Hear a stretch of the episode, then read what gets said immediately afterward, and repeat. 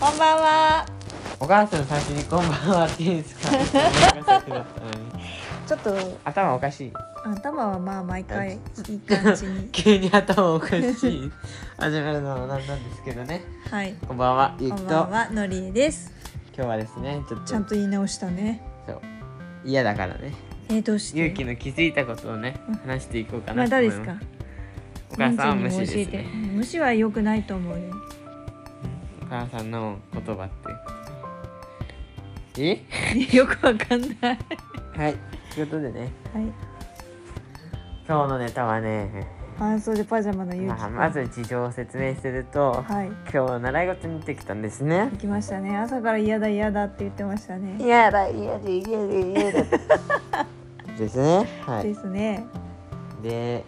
今日も頑張って行ってきたんですけど、頑張ってなんだ。そこで気づいたのはですね、いつも通りこう。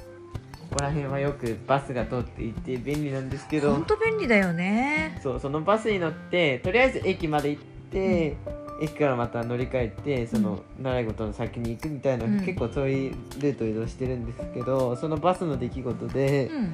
う、ん。いつもなんかバスが遅れてなんかギリギリになっちゃう時間がってことが多いんですけど夕方だからかな。朝はガンガン来るけどね。なんか思ったのがうそんの、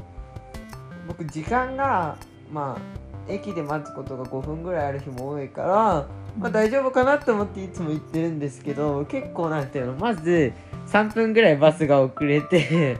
でなんかそのバスもゆっくりなんか運転して赤信号で止まることが多くてうん悪いなと思って一本乗り遅れたりすることが結構あったりするんですけどよくよく考えてみればそれって当たり前のことで そのバスの運転手は呪いから3分ぐらい遅れてるからだからある意味その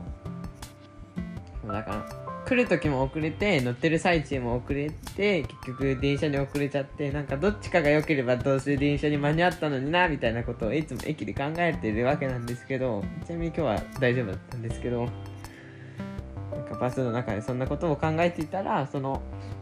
運転手がもともと呪いからその結局